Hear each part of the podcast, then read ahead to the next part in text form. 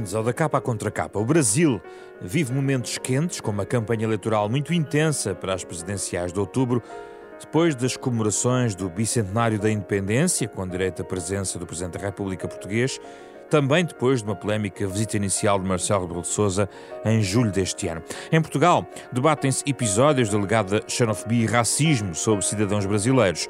Está também aberto há alguns anos uma discussão sobre facetas menos sublinhadas do colonialismo português.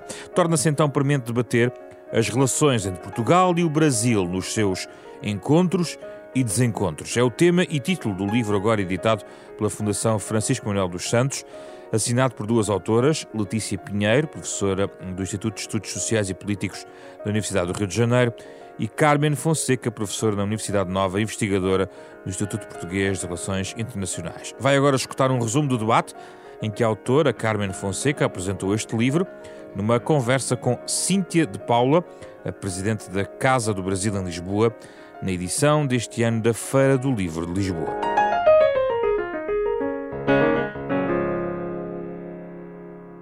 Carmen, gostava de perceber se o nosso debate atual sobre Portugal e o Brasil está demasiado contaminado ainda por debates sobre o que se passou antes da independência, uh, aquilo para a independência, tendo em conta uh, um conjunto de reflexões que têm vindo a surgir na, na sociedade portuguesa, sobretudo na sociedade portuguesa, mas também a forma como os brasileiros se integram em Portugal há uma contaminação excessiva uh, uh, de, e uma mistura de planos que não ajuda a relação. A relação beneficia disso. Como é que vê esta situação? Uh, obrigada e muito obrigada a todos pela, pela presença aqui enfim, muitas, muitos temas nessa, nessa sua pergunta e começando pelo, pelo início, uh, eu diria que uh, atualmente, uh, tendo em conta o bicentenário, esses temas foram muito mais trazidos ao debate do que aquilo que tradicionalmente, quando olhamos para as relações entre Portugal e Brasil, quando estudamos as relações entre Portugal e o Brasil, e vamos olhando uh, para trás, uh, eu noto que este ano esses temas foram, foram muito mais uh, debatidos, refletidos, uh, para o bem e para o mal, no sentido de, obviamente, que é importante fazer essa, essa reflexão do colonialismo português, da forma como a independência se processou no Brasil. Agora, eu não acho que isso seja o cerne da relação luso-brasileira. não acho que uh, seja que a relação luso-brasileira esteja bloqueada, uh, quer na atualidade, quer no passado mais recente, uh, por, esse, por esse fenómeno. Um... Por isso eu perguntava se pode distorcer a conversa que hoje fazemos entre sim, Portugal e o sim, Brasil. Sim, sim, sim, pode distorcer porque as relações entre Portugal e o Brasil por muito que sejam assentes numa, numa uh, retórica de amizade, de fraternidade, uh, mas for, foram-se consolidando uh, desde a democratização portuguesa e da democratização brasileira ah, em temas que vão para além do colonialismo, da independência, e não me parece que isso tenha interferido de forma direta nas relações que foram sendo, que foram sendo estabelecidas. Agora, há naturalmente preconceitos eh, na sociedade portuguesa ou na sociedade brasileira eh, que eu acho que também não tem necessariamente a ver com o colonialismo ou com a forma como a independência uh, ocorreu, uh, tem a ver com o facto de existirem fluxos migratórios constantes de Portugal para o Brasil e do Brasil para Portugal uh, e das sociedades criarem preconceitos, quer ideias que se têm sobre os portugueses no Brasil, quer sobre os brasileiros em Portugal. Cíntia, esta questão do colonialismo é uma discussão não, que, que, não faz assim tanto sentido uh, para obliterar outras na, na, na relação entre Portugal e o Brasil? Ou considera que exatamente este é um momento importante para voltar a falar desse tema? Muito boa tarde a todas as pessoas. Obrigada também cumprimentar os meus colegas de mesa.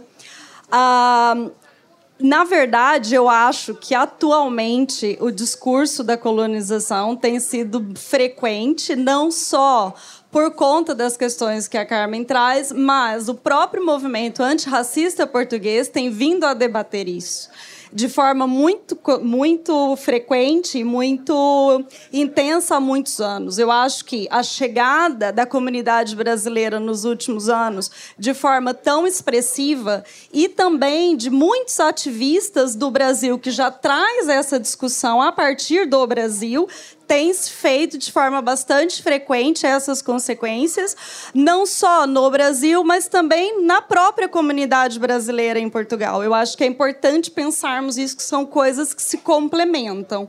O que nós sentimos enquanto movimento social e desse trabalho diário com as pessoas imigrantes é que a comunidade brasileira e o próprio Brasil têm também tomado muito mais consciência dos efeitos negativos do colonialismo. E até as muitas situações de xenofobia que as pessoas imigrantes vivenciam em Portugal, oriundas do Brasil, ainda muitas crenças vêm desde o colonialismo.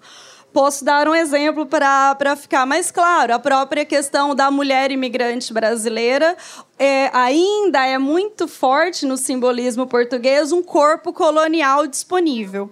E nos últimos anos, nós também vimos crescer em Portugal de forma muito positiva muitas investigações nessa área, muitos coletivos é, de mulheres feministas também que lutam, e antirracistas que vêm debater os efeitos mais nefastos da colonização uh, e do colonialismo e como isso ainda está presente no imaginário e muitas vezes estão na base de preconceitos e discriminações como um todo.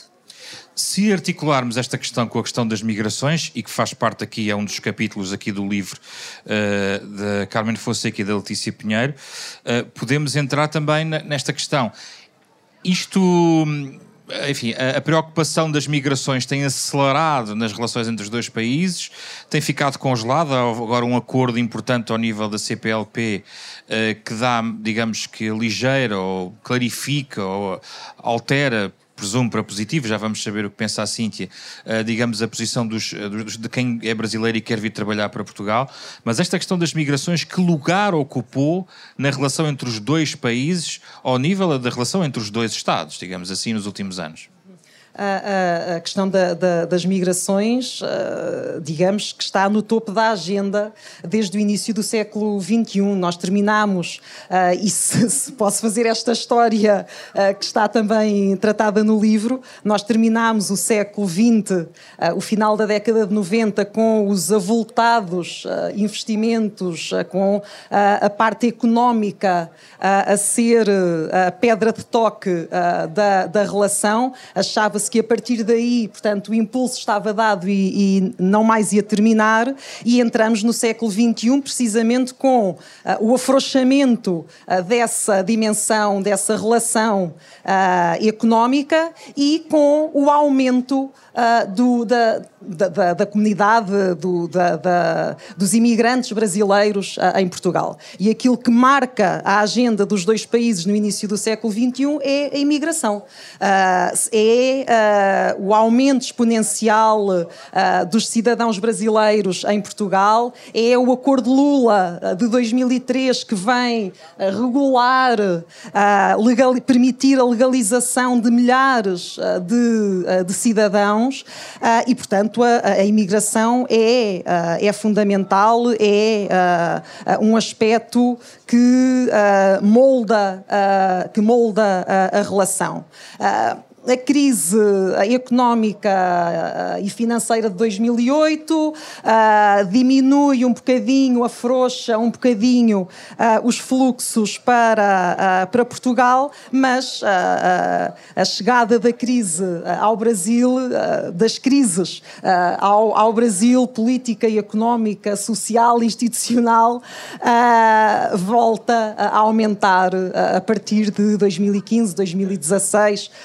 Ele eleição de, com a eleição de Bolsonaro, verifique, os números voltam a aumentar novamente e hoje temos aquilo que, que sabemos e, portanto, é impossível retirar neste momento o tema da imigração da agenda entre, entre os dois países. Como é que a Cíntia uh, definiria o momento atual, olhando para este histórico que a Carmen estava agora a recuperar e é importante também recuperar, e isso está também explicado uh, no livro, uh, tendo em conta também que hoje estamos no máximo de cidadãos brasileiros em Portugal. Nós, neste momento, nunca tivemos tantos brasileiros em Portugal.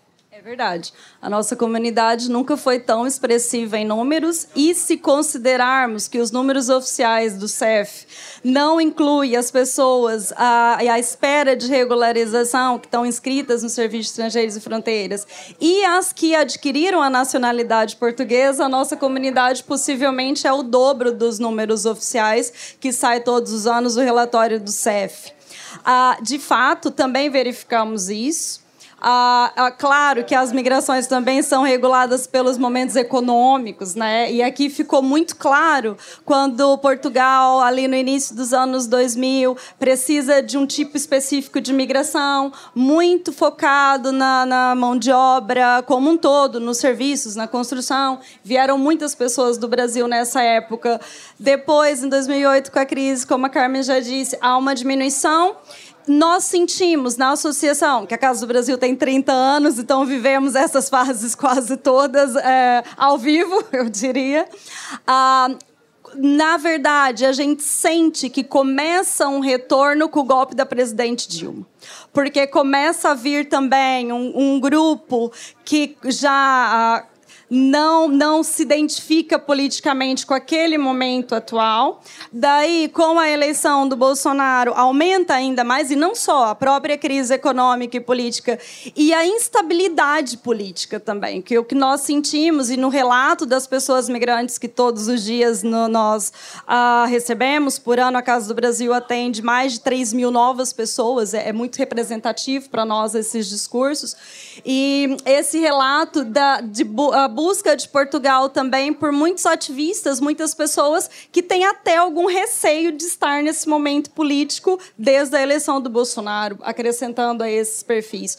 O que nós sentimos atualmente também, uh, que é uma mistura de todos os outros perfis migratórios das vagas anteriores, que também vem aqui um pouco da, da primeira fala, quando dizia com outras características talvez mais parecida com o início do fim dos anos 80 e início dos anos 90, uma migração muito mais qualificada. É claro que continuamos a receber muitas pessoas de diversos perfis de trabalho, mas muitas pessoas qualificadas das mais diversas áreas, muitos estudantes ainda que também marca essa última década, desde o final do ali 2010, 2011, com os próprios programas até do governo brasileiro de incentivo à saída de estudantes universitários. Portugal também tem recebido muitas pessoas universitárias do Brasil e eu acho que é muito importante também falarmos desses perfis. De fato, nós também sentimos essas alterações e que tem colocado também questões sobre a própria relação do Brasil e Portugal e a sua história, né? Isso é muito interessante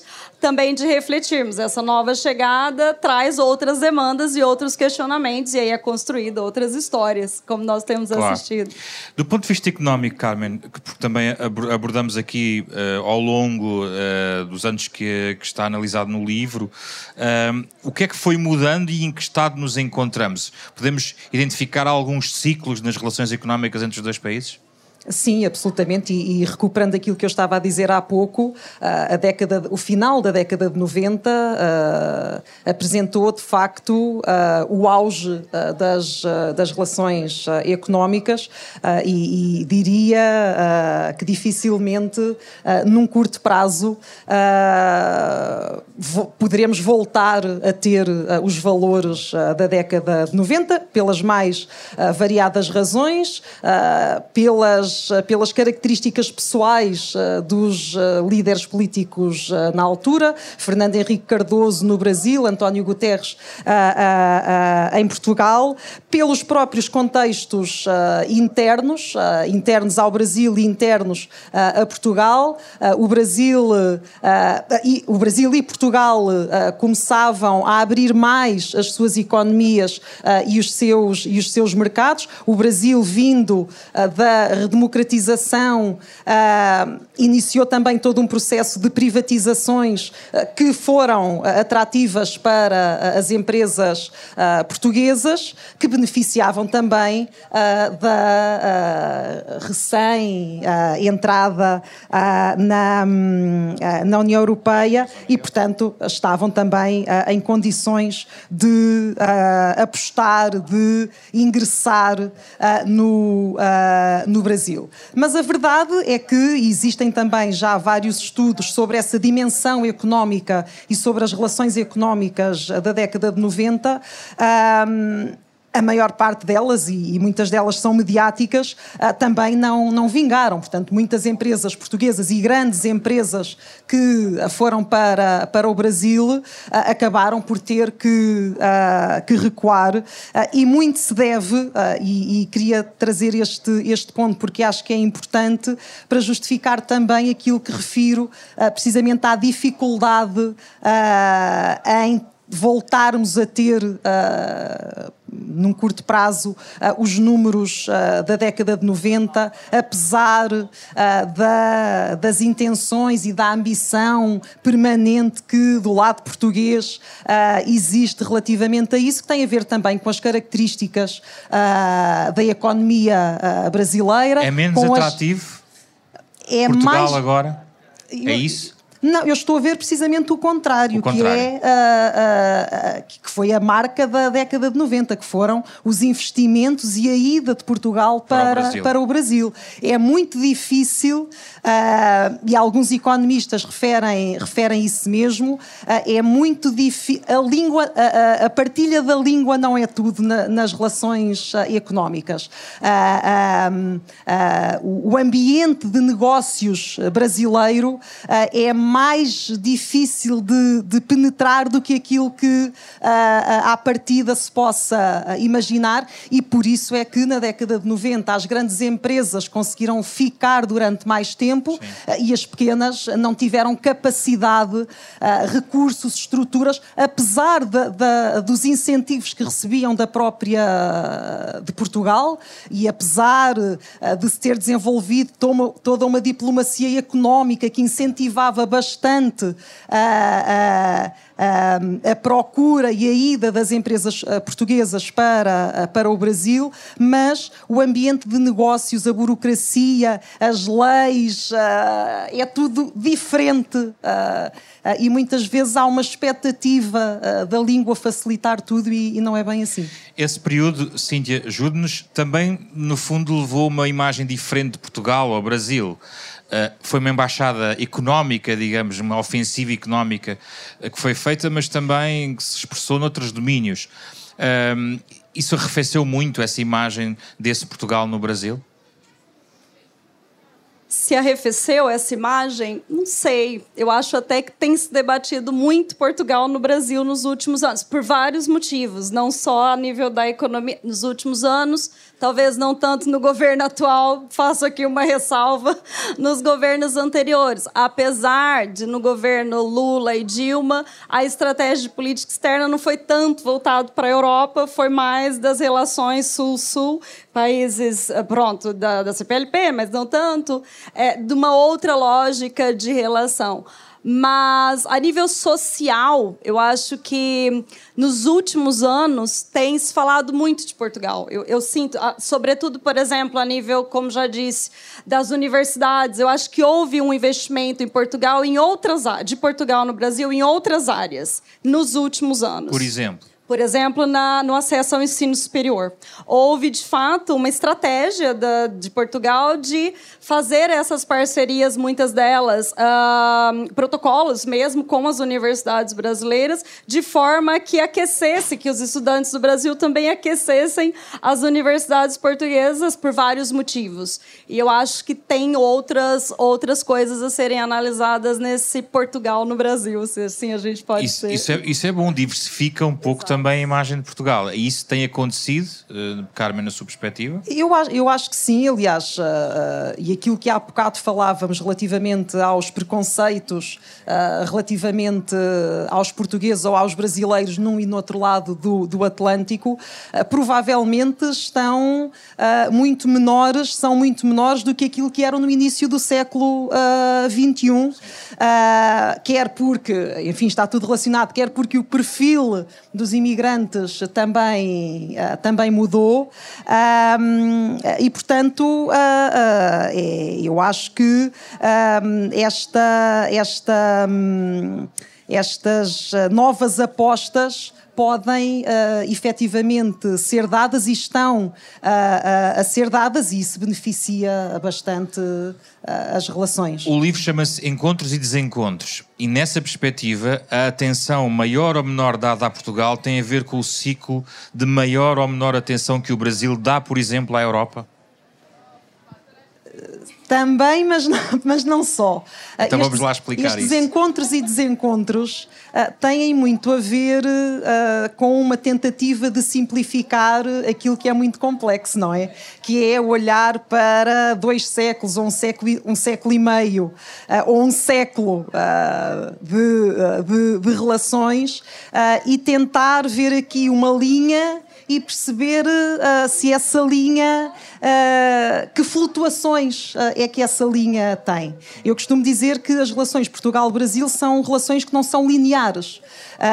e aquilo que, que, que, sobressai precisamente é um, um, afastamento e uma aproximação, uma dessintonização, não sei se esta palavra existe, uma falta de sintonia uh, ou uh, um, uma descoincidência de afastamentos e de aproximações. O que é que eu quero dizer? E por isso é que são estes encontros e desencontros.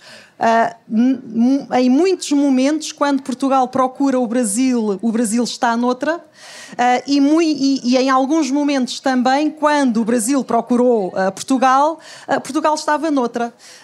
E, e, são estes encontros e desencontros, para além de podermos falar mais concretamente de desencontros dos últimos dias, mas Sim. estes encontros e desencontros não eram, não se referiam especificamente a essas situações, mas a esta falta, de sintonia, falta de sintonia ou uh, uma falta de coincidência de uh, interesse uh, de Portugal em relação ao Brasil e do Brasil uh, em relação a Portugal. Eu estava a colocar a questão mais do que perceber onde é que a relação bilateral é afetada pela relação regional, ou seja, a forma uhum, como o Brasil uhum, de repente uhum. esquece a Europa ou valoriza a Europa e por outro lado na verdade, é completamente, penso eu, ingênuo pensar que uh, Portugal não é propriamente a porta mais importante da Europa. Hoje em dia uh, vai diretamente aos parceiros hoje, europeus. Hoje em, dia, hoje em, dia, vai, mas uh, no, no, no, em meados da década de 80 não ia. Lá está. E, e por isso é que eu digo que são momentos okay. e, e de sintonias, por assim dizer, porque quando Portugal uh, uh, uh, como muitos de nós, se não todos, sabemos, Portugal adere à União Europeia em 1986, a democracia, a, a redemocratização brasileira acontece em 1985.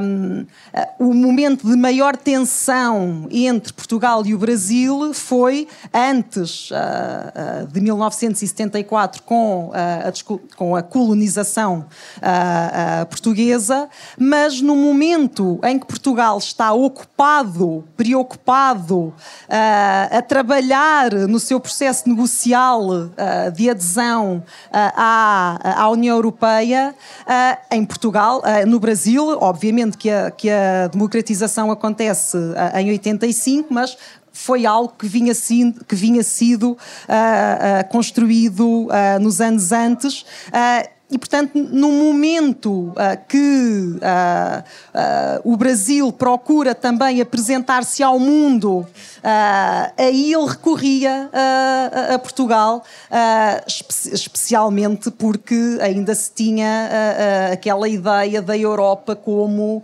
o centro do mundo e o modelo a seguir. mas depois existem, existem desencontros, a crise económica económica de 2008, de 2008, 2009 em Portugal não tem o mesmo impacto, não tem o mesmo impacto e na mesma altura uh, no Brasil. e, portanto, uh, o início do século XXI é marcado por uh, prim a primeira década do século XXI por um Brasil ativo no sistema internacional, na cena internacional e as preocupações portuguesas nessa altura não eram muito ouvidas pelo, uh, pelo Brasil. Também tem esta percepção, Cíntia? Sim, claro, também tem. Uh, e, e, e, o que é Portugal? O que, o que, é que o Brasil quer de Portugal? Se tivesse que responder esta pergunta que aqui nos corredores uma pessoa anónima poderia. O que é que o Brasil quer de Portugal, afinal de contas? Essa é a pergunta de um milhão de euros. é uma excelente pergunta. Depende. E eu penso que o Brasil também vê Portugal em alguns momentos, como já disse, como um parceiro estratégico a nível da Europa, já viu no passado. Nesse momento, na verdade, não há uma política específica no Brasil em área nenhuma, então é muito difícil afirmarmos a nível de governo o que, que o Brasil quer de Portugal mas em vários motivos. A nível social, nós temos encarado Portugal como um local de, de migração, como já falamos, de continuidade de, das suas vidas para o povo brasileiro, eu digo, encara o país como até um lugar de segurança, Uh, por outro lado, eu também acho que o Brasil espera de Portugal reparação histórica em algumas questões, mas no debate do, dos movimentos sociais, no sentido também de rever políticas públicas específicas de acolhimento da comunidade brasileira em Portugal, aqui falando do, do nosso lado. Apesar do Brasil, em muitos momentos, ter tido mais privilégio do que outras comunidades imigrantes, eu acho que é importante também olharmos que o acordo Lula de 2003, por exemplo, que foi fundamental e que regularizou mais de 20 mil brasileiros e brasileiras em Portugal, e foi um ato muito importante depois para a própria lei de estrangeiros e fronteiras, foi super importante, estendeu a outras pessoas migrantes em Portugal. Mas eu acho que o Brasil espera também que Portugal continue democrático. Eu acho que isso é fundamental. São mais os movimentos que esperam algo de Portugal do que propriamente institucionalmente uma política, não é? No fundo é, é o que a Cíntia está a dizer. E, e, e a principal questão hoje em dia uh, é, é, de facto central esta questão de atos de, de, xenofobia, de racismo. Estamos a falar de situações isoladas. O, qual é o panorama? Porque a Cíntia tem uma perspectiva uh, se calhar um pouco mais uh, global, mais abrangente e com dados mais concretos? É, é, a vivência das pessoas imigrantes como um todo no mundo, claro, é sempre marcada por muitas questões de xenofobia e racismo. Na relação de Portugal e Brasil, em Portugal, o que nós sentimos é que há uh, ainda muitos preconceitos instituídos na, na, sociedade portuguesa que vêm desde a colonização. E, de fato, uh, os números apontam, por exemplo, a CICRIRI, que é a Comissão para a Igualdade contra a Discriminação, discriminação racial.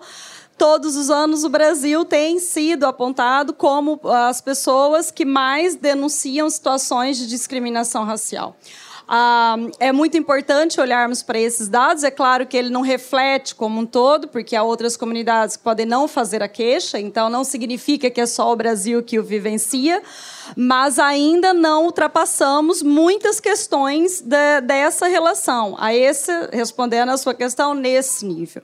Infelizmente, não são atos isolados, as pessoas vivenciam diariamente nos serviços públicos, na, na relação com companheiros, se formos pensar a nível das violências de gênero, dentro da universidade.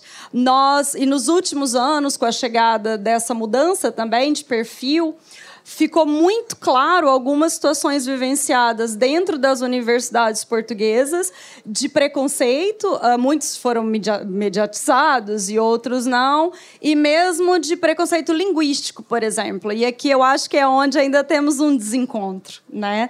Que é de reconhecer o valor de uma língua que é a mesma, que tem as suas diferenças, mas que o português falado no Brasil não tem um valor menor do que o português falado na Europa. Um exemplo, eu acho que aqui uh, vem um desencontro.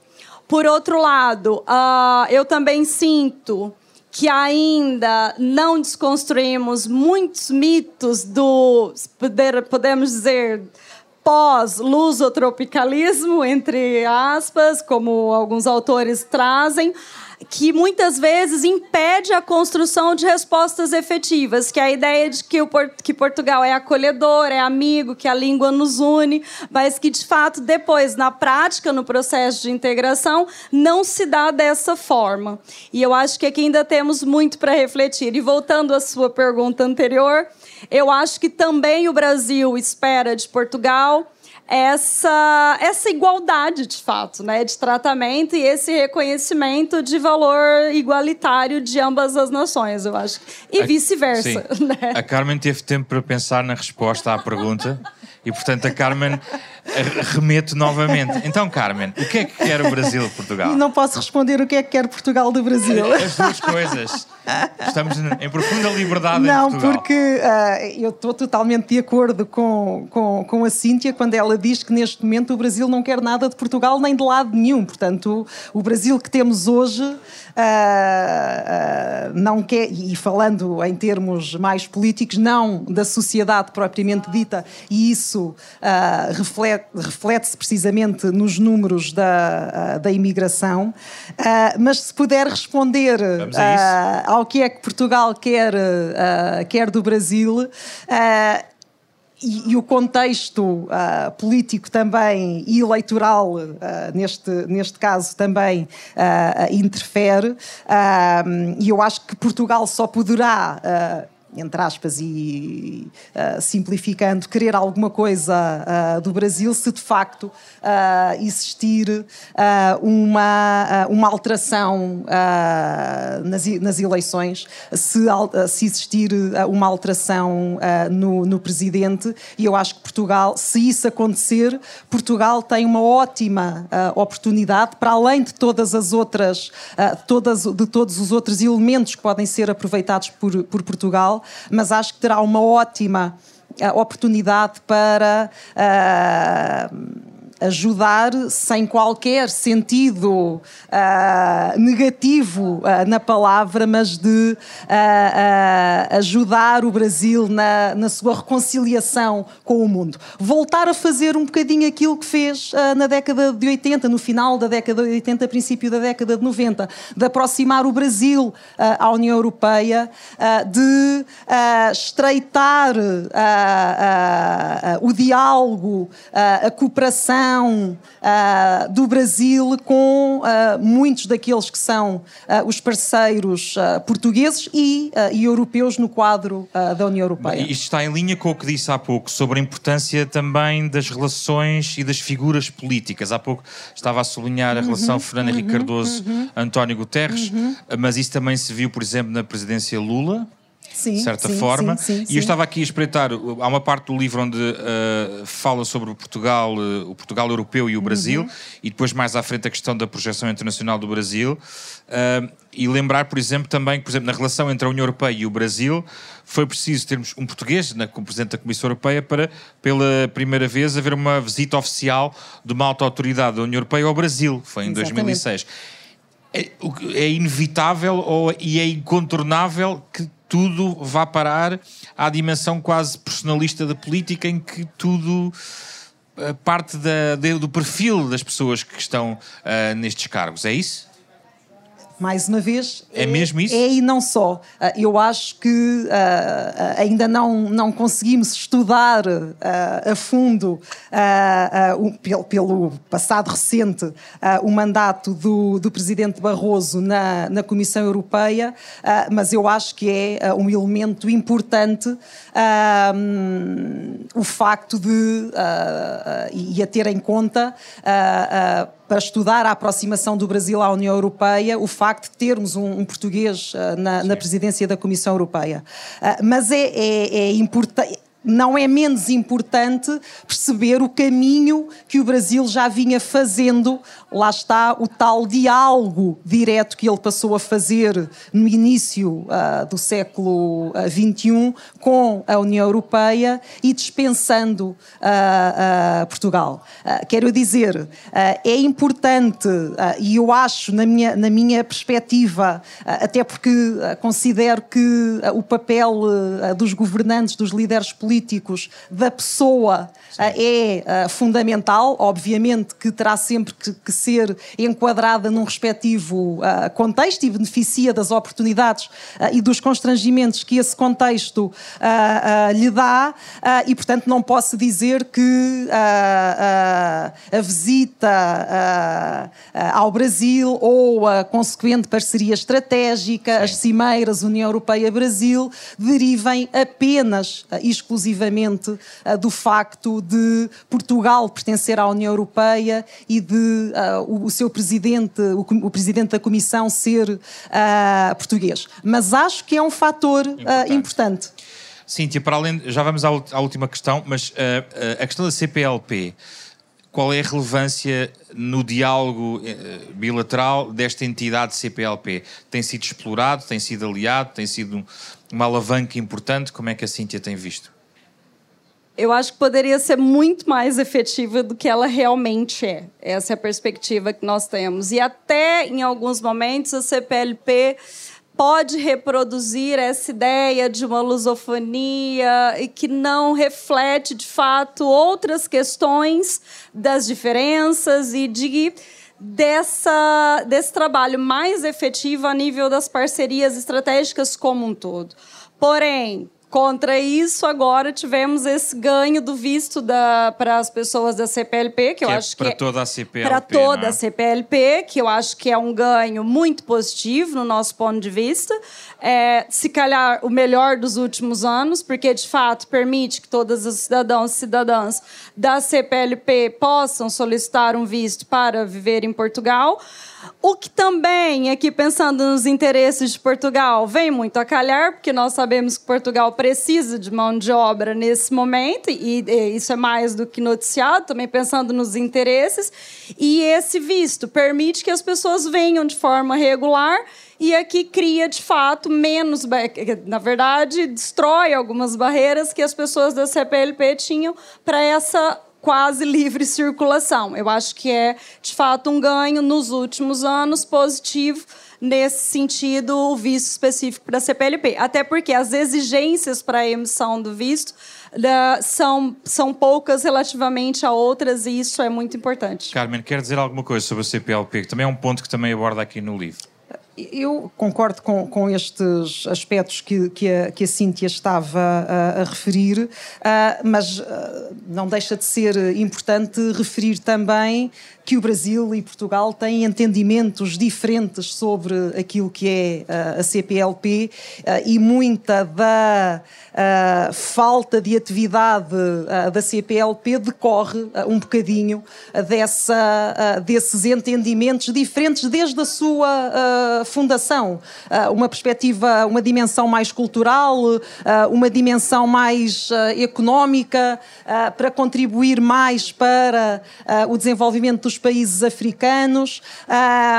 E, e, estes, estes elementos foram também evoluindo uh, uh, ao, ao, longo, uh, ao longo dos, dos anos, um, e, e, eu acho que a CPLP poderia ser mais se o Brasil e Portugal conseguissem também encontrar um, um elemento comum que permite em, em conjunto com, com, os restantes Estados-membros, como é lógico, mas enquanto uh, impulsionadores desta, desta comunidade. Uh, conseguirem concretizar muita da tal uh, lusofonia, a cultura, uh, através desse, dessas, dessas dimensões.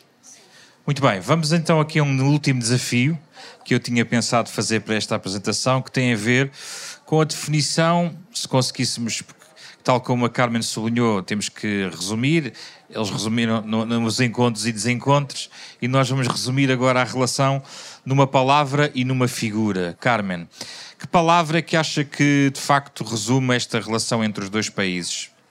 Bem, uh mais uma vez simplificando e, e, trazendo para o momento atual, porque Sim. neste, uh, neste século uh, de, de, de, relações, ou, ou uh, nos dois séculos, embora não sejam os dois, os dois séculos que estejam aqui tratados no livro, mas o momento atual, a palavra que talvez possa definir a, a relação sejam os desencontros, muito mais do que uh, do que os encontros. Um, e em relação à figura, Sim. já lá vou. E qual é a palavra que a Cíntia uh, definiria na relação uh, Portugal-Brasil? Acho que desencontro e até desconhecimento. Eu acho que define mais essa relação ao longo da, vou, vou me ficar só nas últimas décadas, uhum. mas acho que desconhecimento. Acho que tanto de um lado quanto do outro temos muitas hipóteses do que um e outro é. E não de fato há uma, uma convergência do que somos e do que podemos ser em conjunto. Definiria isso. E há uma figura, Carmen, que simboliza estas relações?